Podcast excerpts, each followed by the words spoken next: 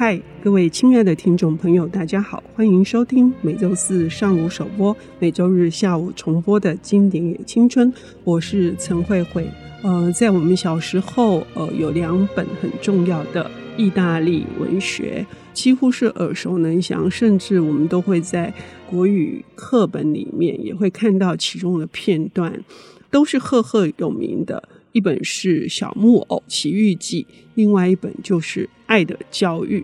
呃，《爱的教育》我们看到的大部分都是简约本，哈，因为事实上它的完整版的话是厚度是蛮厚的。今天我们邀请到的领读人是儿童文学的作家，也是青少年小说阅读的。策展人、推广人，他也是九九少年读书会的发起人吴在英老师。他今天我们带来的就是由意大利文来完整翻译的王甘青先生的版本《爱的教育》。在英你好，慧慧好，各位听众大家好。是呃，这本书其实哈，坊间还是有很多的那个儿童版的简约版的哈。包括连小木马都有，但我们今天要谈的是这个结构上还蛮特别的一一本哈，嗯，爱的教育。我们先可以聊一下，就是在英觉得为什么在现在这样子的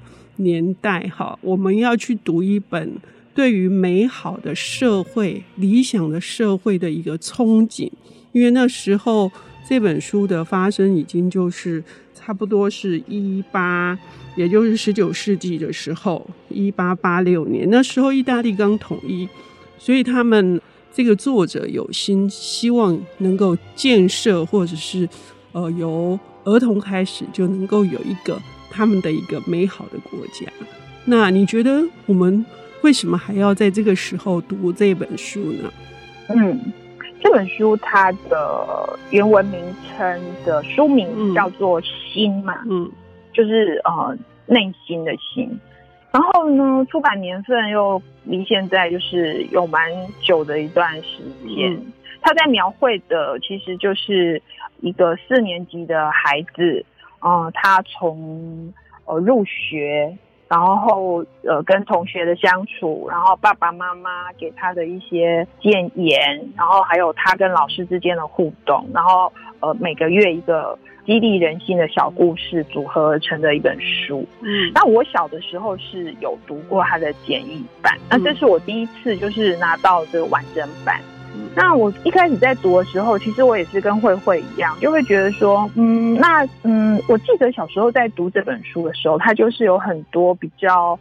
呃，那个年代的一个，你可以说是美好，也可以说是一个比较，嗯、呃，比较。久以前的一个，你可以说是嗯，一个一个一个情怀吗？一个对，一个情怀。然后现在这个时代啦，已经算是一个科技时代，然后大家也都做很多事情都比较快速。嗯，然后呢，而且现在的年轻人的那个叫做他的地位啊，也比比以前的高。以以前那个年代，基本上就是大人说什么，小孩就是要乖乖听嘛。嗯，好。那现在可能不是啊，现在就是年轻人会觉得说，哎，我的声音我就是要尽量的表达出来，哈，没有什么好或不好。但是为什么现在这个时代，我们要回去看那个时代的这个文学？嗯，其实我一开始在翻开这本书的时候，我也是有一些自己问自己，对，为什么在这个时候我们要这本书要重新再版出来，而且是完整版？是不是一开始的时候看的时候还会觉得说，这是很老套的、很传统的价值，或者是觉得这个好像有一点说教的意味，会不会有这种感觉？的确是，的确是，慧慧、嗯、你说的很没错，就是一开始看你。其实我觉得这本书它的文笔真的非常优美，嗯，对。除了刚才你说的那个，呃，一怎么会有点说教的感觉呢？好像爸爸在跟小孩说教，老师在跟小孩说教，哈。但是我慢慢读进去以后，我发现他他文笔，他描述同学的那个灵动是非常非常好看的，然后描述风景也是非常好看，这个是这本书基本的价值。那我我更深的价值就是发觉他在书里面提到的东西，你可以说是说教，可是以我现在慢慢的去思考，我在想，我们现在这个年代，其实最需要的东西核心的东西，跟那么久以前的年代应该也是都是一样的。嗯，就像我们现在为什么哦，像我们的孩子还要在读《论语》？嗯，为什么要那些经典不要忘记？嗯，就是因为有一些核心的东西，还是人之所以为人很重要的一点。嗯，那像呃，我觉得在这本书里面，我深刻的有感觉到的就是一个仁爱的人。嗯。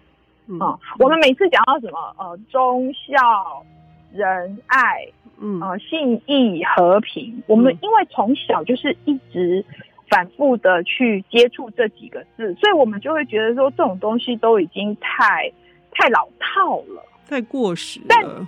对，但是其实你如果到了我们这个年纪，嗯。然后我们再回头，不要把这些字就是这样顺顺的整个念下来，而是一个字一个字的去深深体会这个字它背后的意义的时候，嗯、你就会发现说，其实这个东西它是经久不变的。嗯嗯，如果人跟人之间能够好好的相处，现在有很多的社会案件其实是不会发生的。嗯嗯，就是如果啊、呃，我们现在常常会，我们常常看到很多 YouTuber 或者什么，他们放一些影片，就是那种呃。呃，有一些善小小的善意嘛，嗯、对，他就是会传递。那、嗯、这其实就是人呐、啊。嗯，那你你不是说呃，有些东西其实不是说哦、呃，因为很久以前常常听到，所以现在就叫做它没价值。它的价值还是在，只是我们有没有去慢慢的去体会到说，它到底要我们怎么去实践它？嗯，而不是让它变成好像一个挂在墙上的一个 标语。欸、对，那这本书。嗯对这本书，我在读的时候，我就发现，不管是孩子的角度去看他们班同学，哈，他他对他班同学其实有的是批评呢，然后有的是喜欢，然后也有些厌恶，然后在这个过程当中，他的父亲跟母亲还有老师的这些互动，都让我不断的看到说，这本书想要呈现的社会，它是一个仁爱的社会。我很感动哈，我很感动，在英看出了人这一点哈。也就是说，我们现代讲究一个快速效率，然后我们其实很多是本位，我们从我们的本位去看待世界、看待事物。但是，这是这种相对于利己的这个角度，这本书的人其实是很多的利他，有很多的利他的行为才叫做人哈，就是。它里面的故事就是从这个小孩子的眼光来看，就是老师会去提醒他们这一点，父母也会提醒他们这一点。对，然后呢，我比较喜欢的是在这本书里面，不只是提醒，我看到的是实践。嗯嗯，像其中有一有一篇，他是在讲，就是有一个烧炭工跟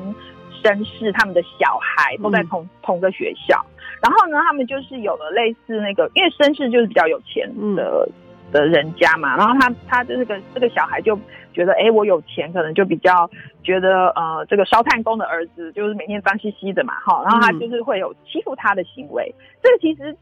这其实是人之常情，我们在很多学校目前还是会看到的。嗯、可是最让我感动的是，当这两位父亲来到了学校之后，嗯、知道了这件事情。这位绅士呢，他马上就对这个烧炭工伸出手，嗯，然后对他说：“哦，我非常的抱歉。”然后他也要了他的儿子跟这个烧炭工跟他的儿子说：“对不起，我们说了蠢话。”对，嗯、如果我我的父亲能够紧握你父亲的手，我们会感到非常的荣幸。他希望他的儿子说这样子的话，嗯、我会觉得说：“哎，这是一个大人的身教。”嗯，就是这个爸爸不是说在。骂这个他的儿子说：“你怎么可以欺负同学？不是，嗯、他是就直接做给他身教说，你爸虽然是一个好像干干净净的一个绅士，可是现在呢，我就是希望能够握住这个烧炭工人的手。嗯嗯，哎、对，这个这种实践的这种精神，比说教更让我感动的，就是说这这本书里面有呈现到这个部分。哎、欸，对耶，我看到这一幕的时候，我也非常非常感动，就是。嗯我会觉得说，那是真正的连结，不是只有在言语上面，而是在行动上面的一个表现啊。那在英提出了这很重要的一点，就是爱出自于人，就是一种仁慈。然后呢，不只是在提醒上面，还有在行动上面的一个传递。那么。爱的教育为什么它还能够传递这些美好的价值到这个两三百年间？我们要休息一下，等一下回来。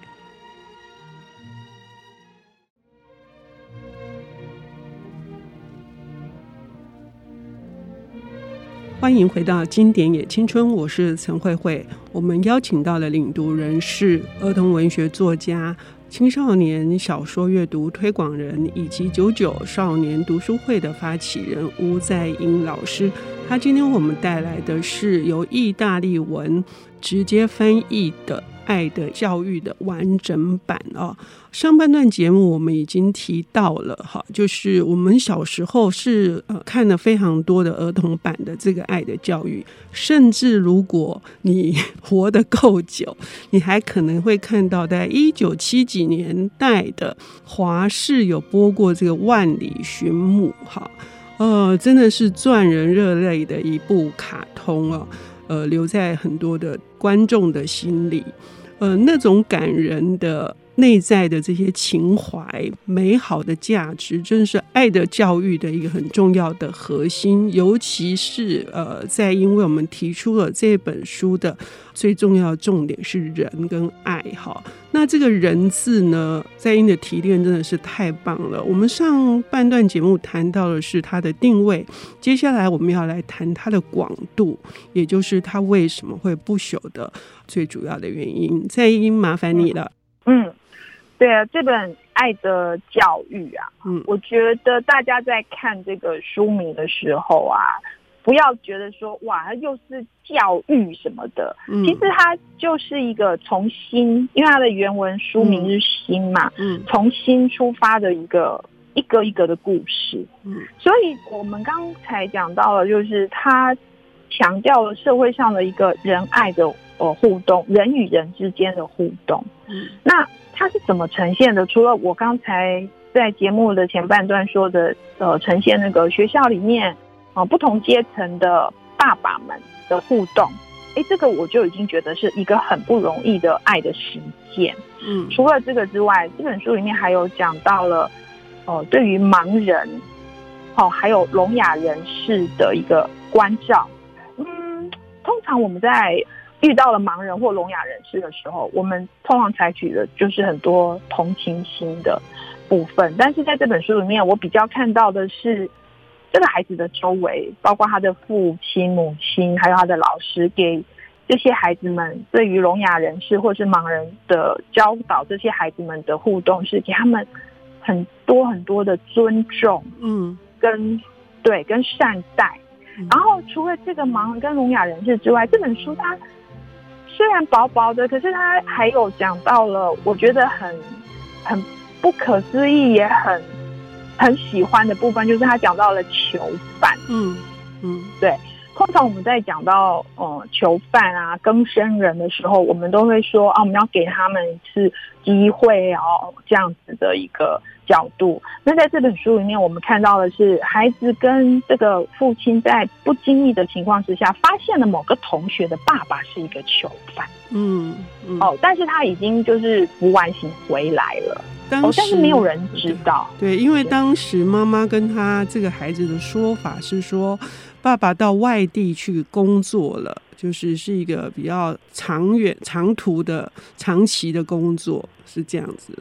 所以就是这个囚犯的孩子其实并不知情，是，是，嗯，对，所以这个当这个主角跟他的父亲，好，然后还有班上的同学默默的知道了这件事情之后，为什么会知道呢？就是因为这个囚犯做了一个一个木质的墨水瓶，然后就是送给他们的老师，然后被同学。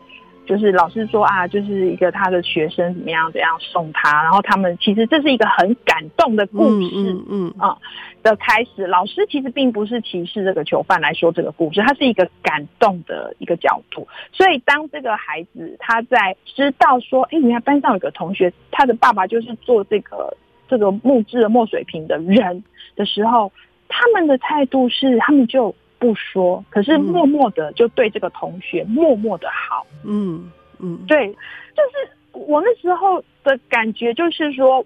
是什么样的社会氛围，好，什么样的教育，不管家庭教育，或者是说呃社会教育，或者是学校教育，可以让这些孩子主动的在遇到这个囚犯的孩子的时候，他们并没有嘲笑他，他们甚至是一个非常大的一个关怀去照顾这个囚犯的小孩。嗯，嗯，而且他们还隐，就是就是知道的人就是隐而不说，这背后有很让我觉得很光明的一种东西，很崇高吗？我不想用崇高来讲，一个比较让我觉得很很亮的，我很很愿意去靠近的一个温暖。嗯嗯嗯，在这个书里面呈现出来是，尤其是就是本来他们家就很贫穷嘛，因为父亲都远行，妈妈是卖菜，所以这个孩子本来长期也是受到一些比较坏的同学，所以听众朋友不要误会了，就爱的教育并非就是每一个孩子都有如此的去尊重的，还是有，还是有一些就是个性比较。调皮，或者是说比较无法去理解，或者是去爱别人的，也是有这样的情况。那在英提出来的是，嗯、这个主角他也经常受到爸爸妈妈的教训吧？嗯，这个主角很有趣的地方就是。他不仅仅是在这本书里面写下他自己的，嗯、看起来是日记，嗯，嗯。哦，他就是呃几月几号星期几写下他的日记，然后呢，这些日记的中间呢，还会有他爸爸给他的一番话。嗯、那他爸爸给他的话可不是像现在的 line 这么短，可能两三行就没有，就有点像是写信。哦，这个爸爸呢也写了一封信给这个孩子，然后就讲讲。就是接着他今天发生的事情，爸爸的看法哦，然后想要跟他讨论的东西，他借由信件跟文字的方式来跟这个孩子分享，然后也有妈妈给这个孩子的信跟文字。嗯、那我在读这个地方的时候，以前我在小的时候还没有感触那么深，我现在感触真的是特别深，嗯、因为呃，我们常在说呃，小孩不好好的写作文啊，或者是说父母就常在督促小孩。写作文，然后就是弄得那个什么，就是亲子都不和啊，或生气这样。但是我看到这里，就是呃，这个爸爸跟这个妈妈，就是以身作则的来写家书，这可以说是家书嘛。嗯、那我就想到说，哎，其实我们比较古早一点的年代，其实也是有这样的东西，不管有没有住在一起哦，哦，父亲跟母亲写家书给孩子。其实是常有的事啊，嗯，比如说，就是昨天有了一个争执，或者说有了一个什么误会，那爸爸可能就把他自己的一个痛心，或者说他的一个想法哈，然后借由文字来跟孩子做诉说。其实写家书是一个很美的事情，因为你等于不是直接说哦，我一句你一句这样来，嗯嗯，他就是把自己的想法好好的陈述，然后呢，阅读的人也就是孩子。他也是可以花时间，就算他心里面有很多的一个激动哦，因为昨天可能跟爸爸有了一些呃不合的意见，也可以花一个时间，慢慢的去细读，说原来父亲的想法是怎么一回事。所以其实有家书这个习惯，或者说有这样的互动，其实是一件很美的事情。我们现在真的是顶多就是在父亲节、母亲节写个卡片。那家书这个东西啊，在呃《爱的教育》这本书里面，可以你可以看到好几封，它不是只有写一次而已。那当然，其中有很多的期望，也有很多谆谆的教诲。可是我觉得看到更多的是，这爸爸愿意，这个妈妈愿意花时间，然后好好的跟孩子谈。我觉得这是很感动我的地方。是没错，因为我们用语言在表达的时候，常常也会词不达意，或者是双方会越说越拧。那文字其实可以沉淀我们的思绪，让我们把呃我们的想法说的完整一点。我刚刚说这个孩子有时候确实是需要教训，可是呢，是事实上从爱的教育里面，这些爸爸跟妈妈写给孩子的信，在这个教训或教诲的后面，其实是深深的爱，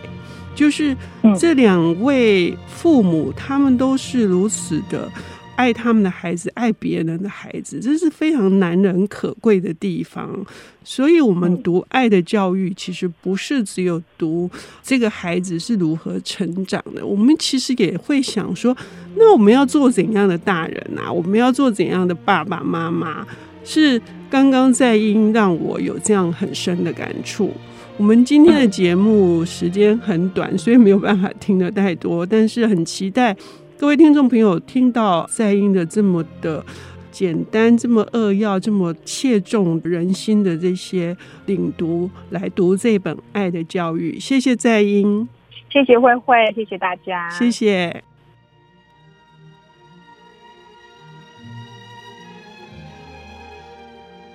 节目的最后要跟大家分享一个好消息，今年也青春七年了，我们终于要跟大家见面了。这个活动呢是一场讲座，呃，时间是十一月十三日的星期六的下午两点，在新竹清华大学里的水木书院。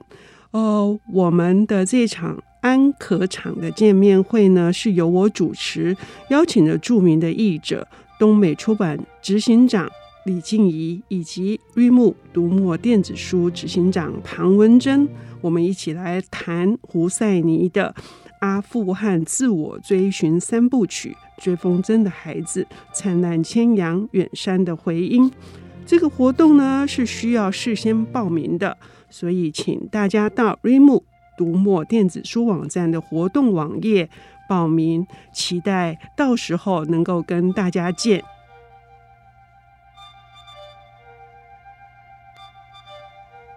本节目由 IC 之音与瑞木读墨电子书联合制播，经典也青春与您分享跨越时空的智慧想念。